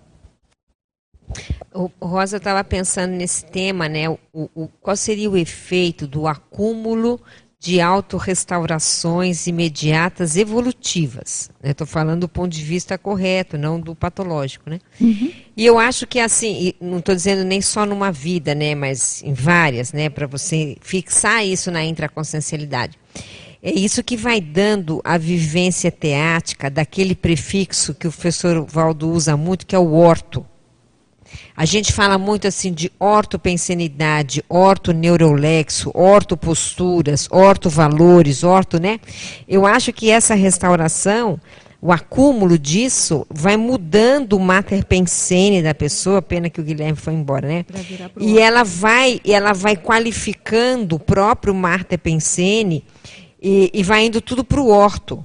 É, eu acho que esse é o caminho dessa redefinição definição intraconsciencial com o tempo, né? Então ela vai se alinhando no, no fluxo correto. Claro que isso é, é um acúmulo, né? De experiências que começa como o Pasculino falou, começa no pequenininho, mas ela vai espraiando e aquilo vai tomando conta da própria pensenidade. E quando aquilo toma conta da própria pressenidade, aí ela passou esse gargalo, né? Eu acho que, é, filosofando um pouco, né? Agora, voltando aqui um pouco para uma questão que você levantou, que era uma pergunta nossa aqui, é como imprimir a restauração imediata do dia a dia, mas assim, o que, que vocês têm de técnica para fazer isso? E aí eu perguntaria, incluiria aqui, qual é o papel do CPC, do Código Pessoal de Cosmoética, é, em relação à restauração imediata. Se é uma técnica, se é um embasamento, é, como é que funciona. Então, resumindo, gente, se vocês têm alguma técnica que vocês fazem, assim, para é, além dessas que você colocou, que são básicas, que eu acho perfeito, né? Não sei se vocês lembram, é, logo no início da Conscienciologia, o professor distribuía, quer dizer, pelo menos logo no início da minha, da, da minha entrada na Conscienciologia, né, nos anos 90, ele distribuía aquela, aquela lista de organize, vocês lembram daquilo? Abriu a porta, fecha, abriu a gaveta, fecha, né? sujou, limpa. Era uma listagem, assim, uma folha enorme, não era nem carta, era quatro. Uma lista assim, Aquilo não era ele que tinha feito, é anônimo aquilo, mas ele deu uma, uma organizada na lista. Então, aquilo ali é, eu ia até trazer e acabei não, não trazendo. Mas, então, voltando aqui, a técnica, se vocês têm alguma técnica que vocês usam, se podem passar para a gente. E, aproveitando a presença da Cristina Nakak aqui, uh, qual é o papel do CPC, do Código Pessoal de Cosmoética, em relação à restauração é, imediata, que eu penso assim que pode ser também colocada é, como se fosse uma técnica, né? Você, é, é uma, é, é uma técnica, é uma ferramenta, né? É, enfim, porque o, o, o, CPC ele vai justamente nos ajudando a cada vez mais entrar nesse fluxo que a Mabel falou. Aí nós irmos diminuindo as nossas as nossas taxas de erros e aumentando a nossa taxa de acerto. Não só corrigindo os erros, mas aumentando a nossa taxa de acerto. Né? Porque quando a gente fala de autoincorruptibilidade, nós estamos falando né, sobre, esses dois, sobre esses dois vieses. Né? Então, o CPC ele vai ajudar justamente nisso, para ir nos ajudando a reiteradamente, de uma forma contínua, porque está escrito. Né? Isso nos leva a ter uma autoanálise melhor, a ter uma autocrítica mais constante. Aí um CPC deve ser aprimorado, eventualmente, às vezes até cotidianamente. Né? Você pode aprimorar o seu CPC quase todo dia, para ir justamente evitando essa, essa é, você reiterando esses erros, esses equívocos, essas omissões deficitárias. Não é nem só o que você fez de errado, mas é o que você deixa de fazer. Eu acho que um dos grandes desafios nossos, intermissivistas, é justamente nós irmos superando as nossas omissões deficitárias, tendo em vista o nível de conhecimento que a gente já tem, o nível de recuperação de cons que a gente já conseguiu. E aí cada um, né, com seu nível de recuperação de cons, e o CPC vai ajudar nisso, entendeu?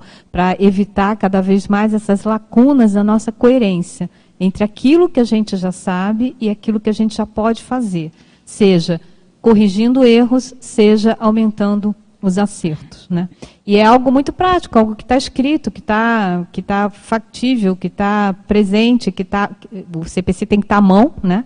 para que justamente você possa ir, ou antes mesmo de cometer um determinado deslize, ou, digamos, repetir uma determinada postura, que não necessariamente é um erro, mas é uma postura que pode ser melhorada entende? Você já bate o olho ali no seu CPC e fala: ah, isso aqui eu posso fazer melhor, isso aqui eu posso fazer diferente. Dessa maneira, eu posso ser mais feliz.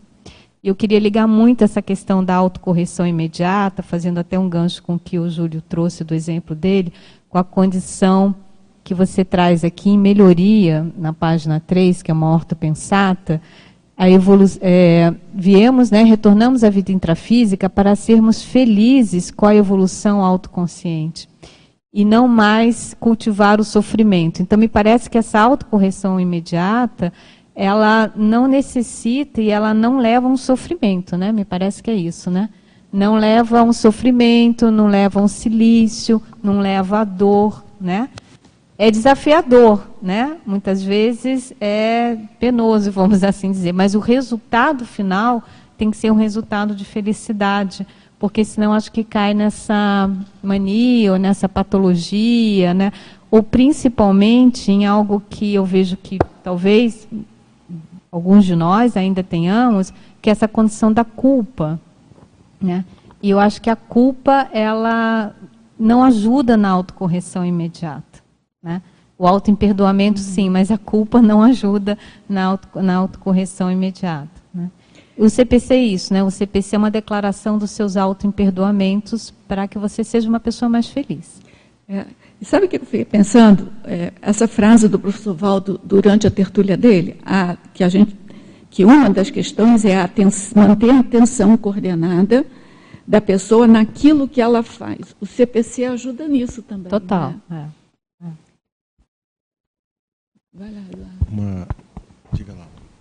Não, eu estava pensando nessa, nessa coisa do implantar, implementar técnicas, né? Sim. E do se, sentir-se bem com isso.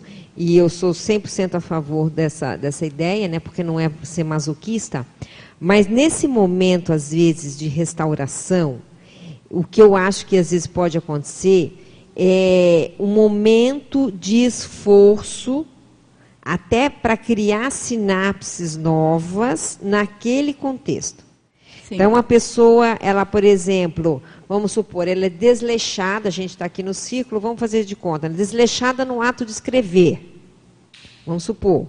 E aí o que acontece? Ela tem que criar sinapses para cuidar de certas situações da escrita que são restaurações do próprio texto dela. Né? Ela está escrevendo e ela pode ir restaurando à medida que ela vai imprimindo para fazer a revisão. Isso pode exigir da pessoa um certo esforço, um certo desenvolvimento de neosinapses. E isso vai dar um pouco é, de trabalho, vamos chamar assim, ou um, um, vamos dizer assim, um desafio novo. Causa né? um desconforto. Um desconforto é a palavra causa que um desconforto, pode causar um desconforto pode, bem profundo. Profundo, não é? E isso, isso não é, é, é equivocado.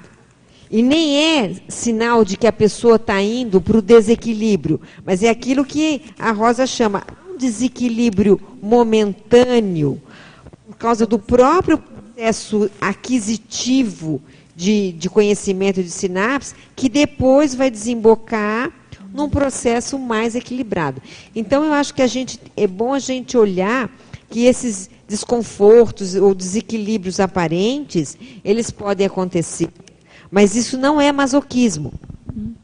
E essa linha que a gente tem que ficar atento, né? Isso não é o sofrimento, isso é o desafio da própria evolução. É né? o estresse positivo. É o estresse positivo, o nome que a gente queira dar. É, porque a diferença é quando a pessoa tem como princípio que ela precisa sofrer para, entendeu? Ou seja, que a, a, melhoria vai ser obtida a partir de um sofrimento. Ou que se ela né? não sofrer não é e genuíno. que se ela não sofrer não é genuíno. Não é genuíno. É isso. Mas o desconforto passa. E, e até certo ponto tem um nível de sofrimento porque gera insegurança, tem um desconforto, isso. tem um trabalho e tudo mais, entendeu? Queria... Então a gente pode até fazer uma analogia, não sei, uma analogia meio tosca com a atividade física, né? Então a pessoa sai de um sedentarismo e começa a praticar, tem um desconforto, ela tem, ela tem um nível de dor muscular, dói, ela precisa fazer um esforço, mas intimamente o, digamos assim, o princípio básico é que aquilo é para o bem-estar dela.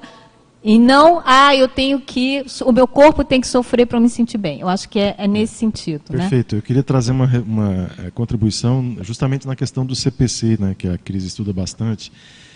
Quando a gente erra, quando comete um erro, que às vezes, pô, você viu que é um erro seu, pô, aquele rame-rame, de sempre, bah, bomba, a pessoa, ela, nessa hora, ela fica emocionalizada.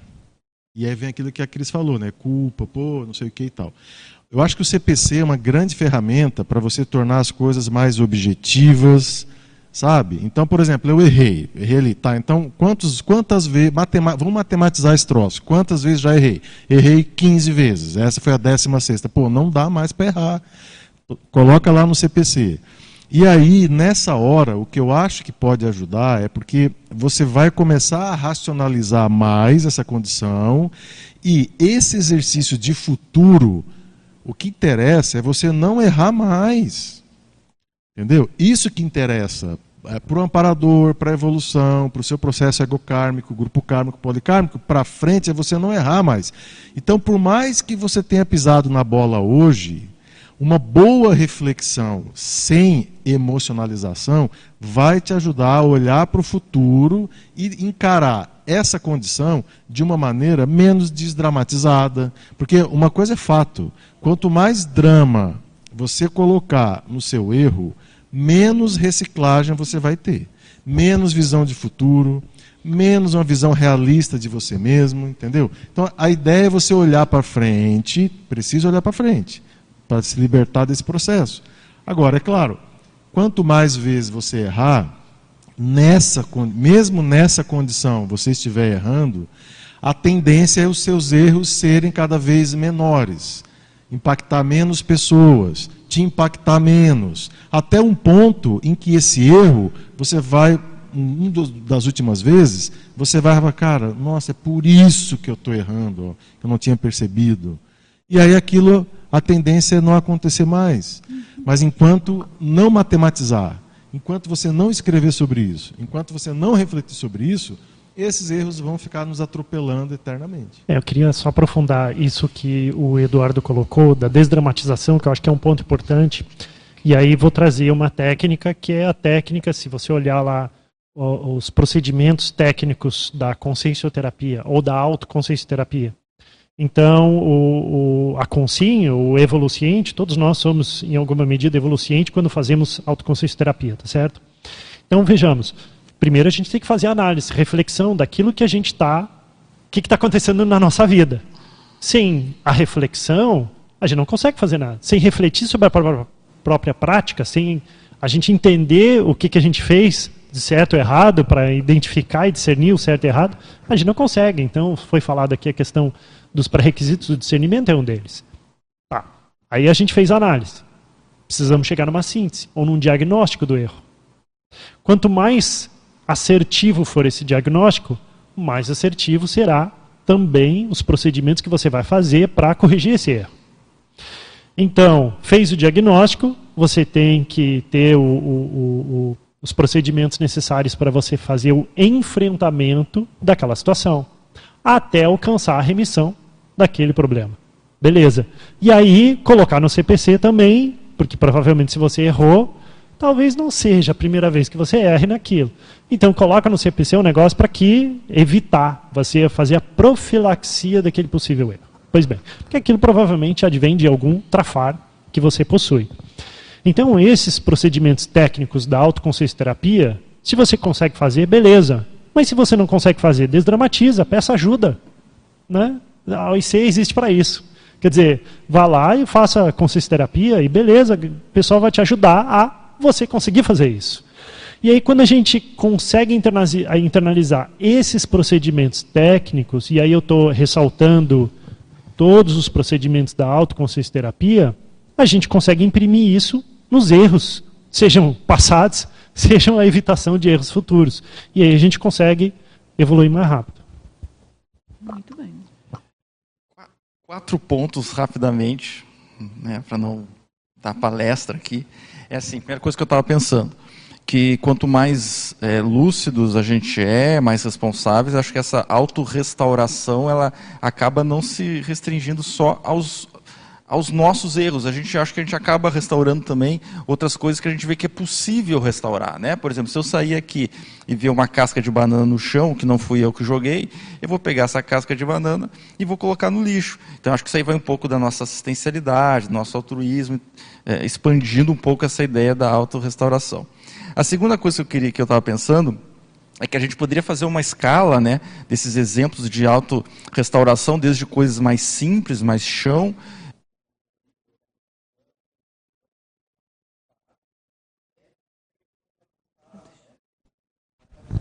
Eu acho que está falhando. Ele, agora foi, eu acho que eu desliguei sem querer. Empolguei. Aonde que eu parei? Olha, a restauração imediata, ligar é. o, o, microfone logo que você desliga. Básicos, básicos. Então, uma escala dos básicos até os mais avançados. Então, vamos pegar assim, um básico, é, organizar ali, que nem você falou, as gavetas do, do, do, do guarda-roupa. E um mais avançado, a autorreparação dos nossos débitos, débitos é, grupo kármicos, das nossas interprisões e tal.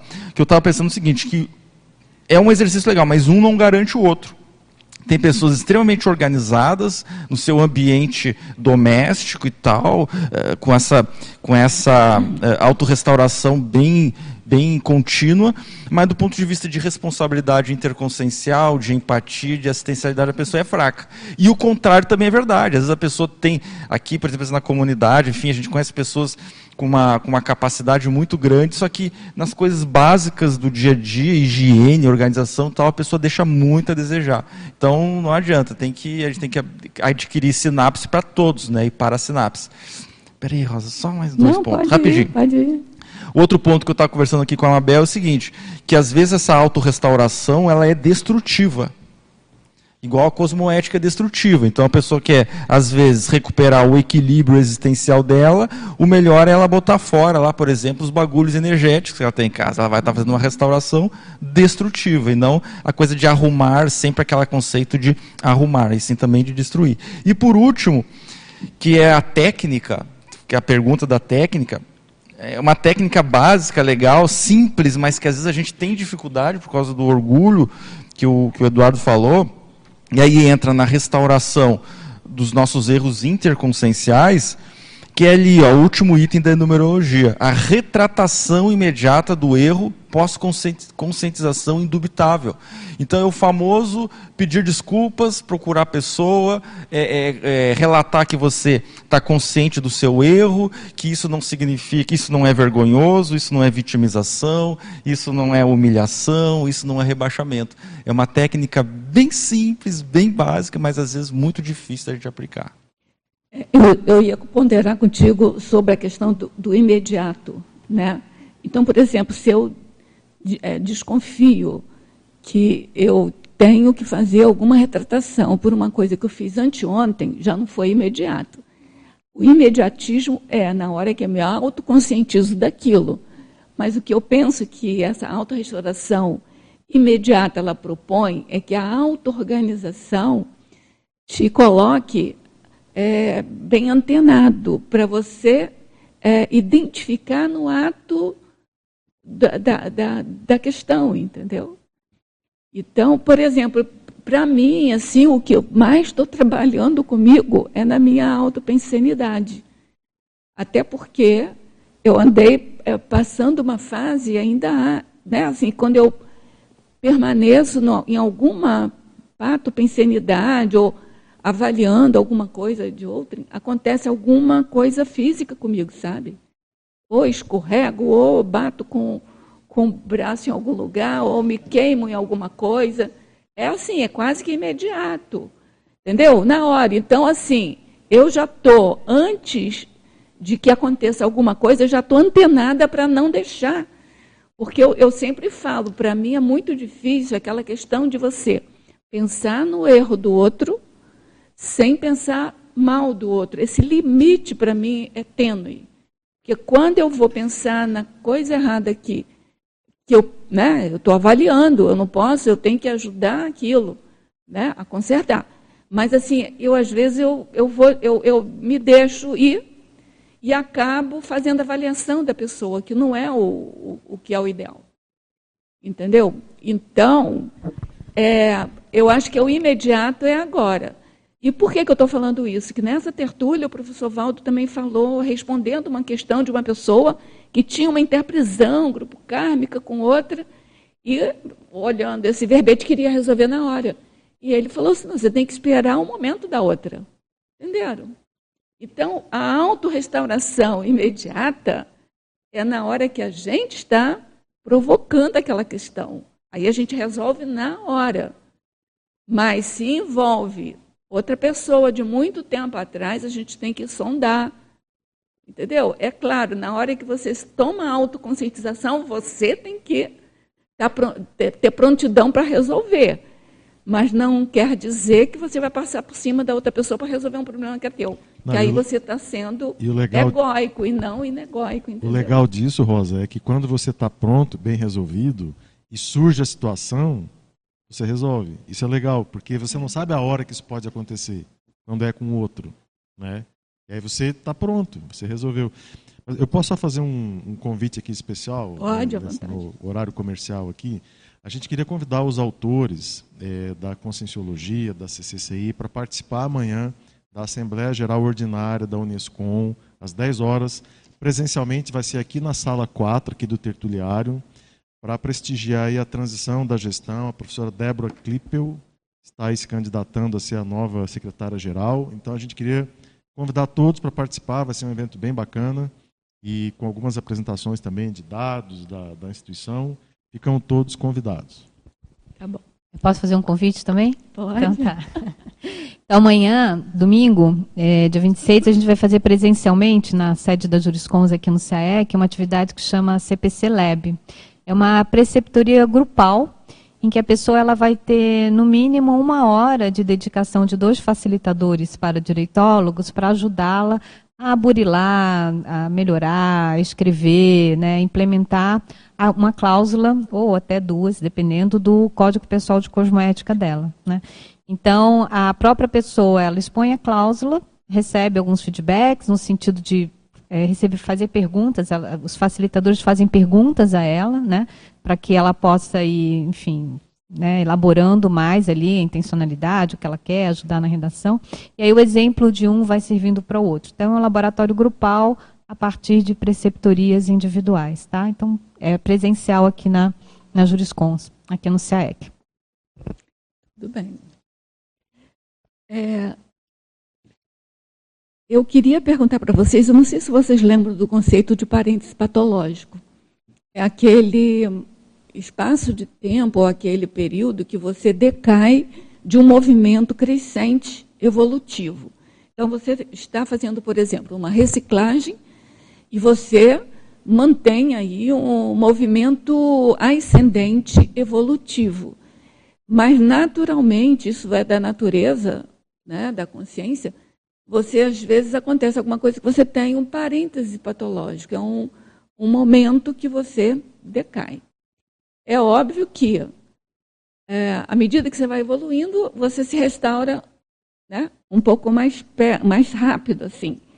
Mas a pergunta é: quem entra em parênteses patológico não aplica ainda a restauração imediata? Não sei se é tão óbvio assim, mas o que vocês acham?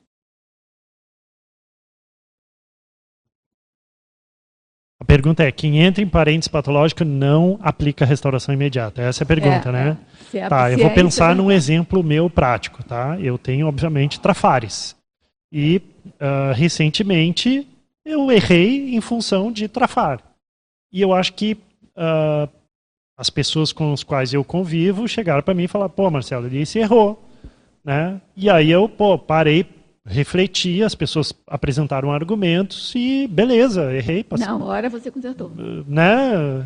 Igual o Júlio falou: sorry, não vi, né? errei, é, faz parte do meu trafar. Pensei que isso estava melhor resolvido, não está.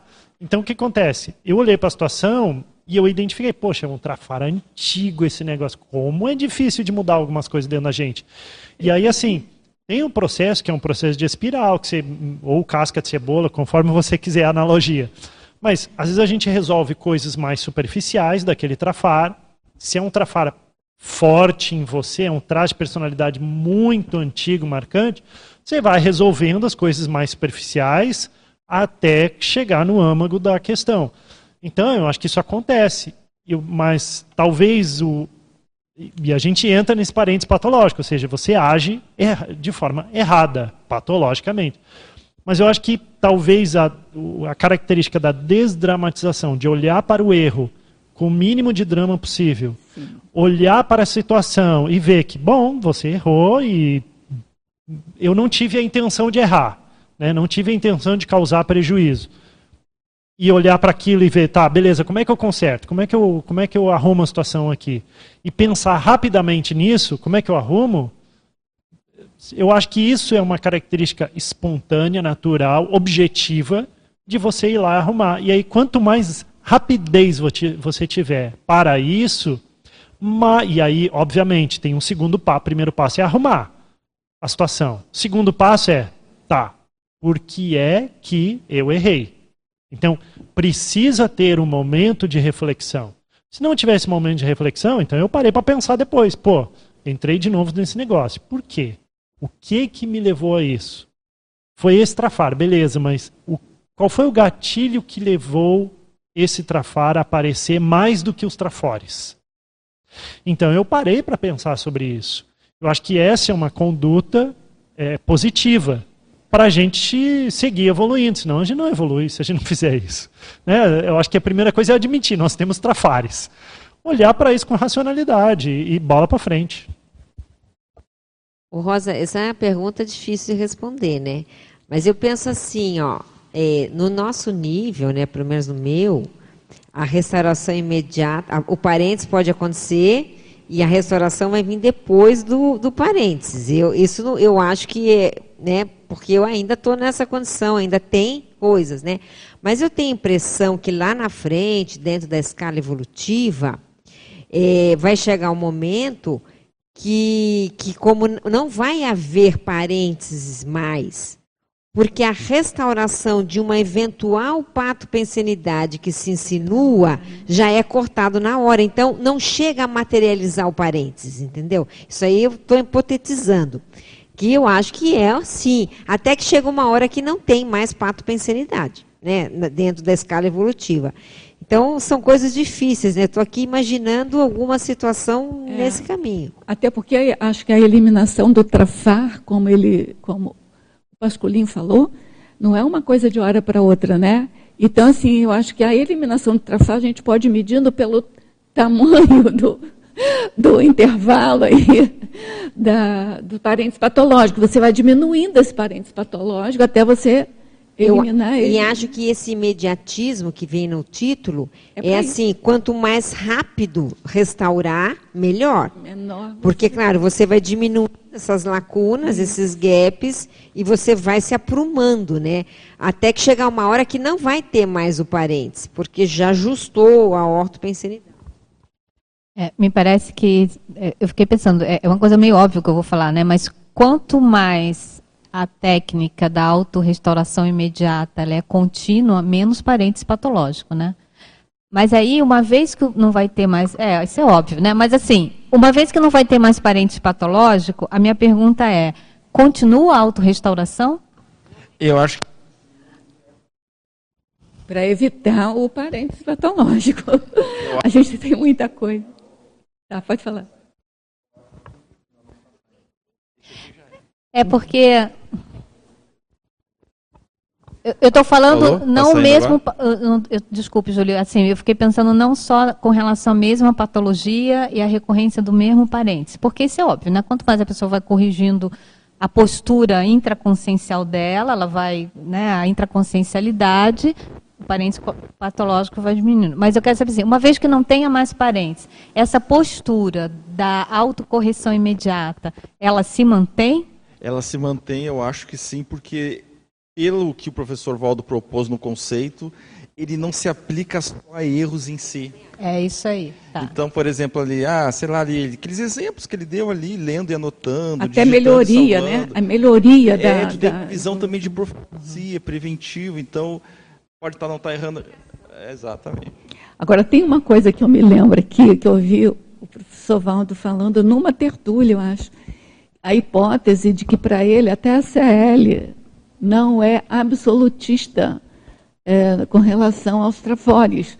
Porque se ela, se ela tiver, é, se ela for absoluta, absolutista intrafor, ou seja, se ela, intra, é, é, se ela não tiver mais nada de trafal, nem de, de trafar, com certeza não deve, vai ter trafal, trafal, aí o conceito de evolução acaba nela, entendeu? E aí, nesse sentido, eu acho que sempre vai ter um, um parênteses, né? Nem que seja rápido. É, porque assim, eu acho que dentro da nossa realidade, do nosso nível evolutivo, uma, uma coisa é o nosso parêntese patológico, né? É. A outra coisa é um possível parêntese patológico, mas aí é, que, é, é uma coisa meio filosófica e mateológica, né? Mas assim, a a, será que a, a, CL, como você falou, né, o próprio Serenão, eles já não estão numa, numa linha de aceleração evolutiva que já não, não tem mais espaço para o parênteses patológico em si, entendeu? Porque seria um, o parênteses é um gap, né? É, é uma descontinuidade, uma solução de continuidade de um fluxo eu, evolutivo, eu acho, me eu parece. Acho que não entendeu? tem, não tem. Me Agora, parece que não tem. Não tem. Mas tem espaço para evolução. Porque... Mas tem espaço para evolução. É. Então, a, a autorrestauração, era como disse o Júlio, não é só do erro, não. né? É da qualificação do que já é bom. Do acerto, é. né? Você vai qualificando cada vez mais o acerto. Eu acho isso. É, só uma observação. Cris, o pessoal do chat gostou aqui da atividade amanhã da Juriscom. Você pode falar o horário da atividade, com quem que a pessoa entra em contato? Entre em contato no site da Juriscons, www.juriscons.org. E o, o, horário amanhã é de 9 da manhã às 18 horas, tá? São, três são dois blocos de três horas, de 9 a meio-dia e de duas de três às seis ou de duas e meia, cinco e meia. Mas entrando no site da Juriscons, tá? Tem informação. As vagas são super limitadas, tá, gente? Então, quem tiver interesse, realmente, procura lá informações. Posso fazer mais uma pergunta aqui rápida, né? Porque a gente tem três minutos. É, a relação, o, qual o papel da restauração imediata na saúde holossomática? Se é possível a gente responder de uma maneira muito breve. Patrícia, você queria falar? Eu acabei pulando você. Não? Mas pode falar agora, respondendo um pouco a essa questão aqui. Eu não sei se tem a ver com essa questão, mas eu fiquei pensando aqui comigo o que, que me dificulta fazer uma autorrestauração imediata. Para mim é cair a ficha E para isso, eu acho que a gente precisa alimentar uma bem-querência coletiva no sentido, assim, sabe, da gente se ajudar, dar feedback, a gente confiar nos feedbacks que a gente recebe, a gente, porque realmente precisa primeiro cair a ficha e muitas vezes não cai, né? A gente passa o tempo, a gente vê que a gente teria que já ter feito a restauração e não fez porque a ficha não caiu. Então esse, esse clima assim de uma bem-querência coletiva seria muito é muito importante, muito legal, sabe, né? de, de sinceridade, mas aquela sinceridade afetuosa, né, assim, entre os pares, eu acho bem Sinceridade importante. sincera, né? Abel e, e Pascalinho. Informações que podem contribuir para isso. Primeiro, uma das ideias bastante antigas que o professor Valdo sempre fala, e está lá também no manual da TENEPS, é a questão de não pensar mal dos outros ou de ninguém. Né? E isso inclui você mesmo. Então, uh, eu acho que essa é a primeira postura né, para desenvolver. Uma outra coisa que também é bastante pertinente nesse assunto é, do ponto de vista pragmático, se você faz, por exemplo, estado vibracional, e aí eu vou insistir nessa coisa básica do estado vibracional, as coisas começam a melhorar para você e aí isso começa a acelerar o processo de é, autorrestauração imediata. Porque você tem a energia, você tem a pensenidade limpa a partir do estado vibracional e você começa a fazer a restauração que precisa ser feita. Então, teste, faça a experiência aí, quem está assistindo, faça a experiência. Faça o estado vibracional e aí restaure a coisa que você precisa fazer. Vamos ver se vai dar certo. Mabel, você quer falar alguma coisa? Eu tenho. Eu vou fazer agora a pontuação. Eu agradeço a presença de vocês. Conto com a presença de vocês todos os círculos, né? Que todo sábado a gente tem círculo mental somático nesse mesmo horário começando às nove, terminando às dez e quarenta e cinco. E então a presença de vocês no debate é bem importante, a gente conta com vocês. Neste círculo, a pontuação desse círculo mental somático 567 é 102 espectadores simultâneos, 350 acessos, 18 presentes, dentre os quais sete autores. Então, obrigada e até o próximo Círculo Mental Somático.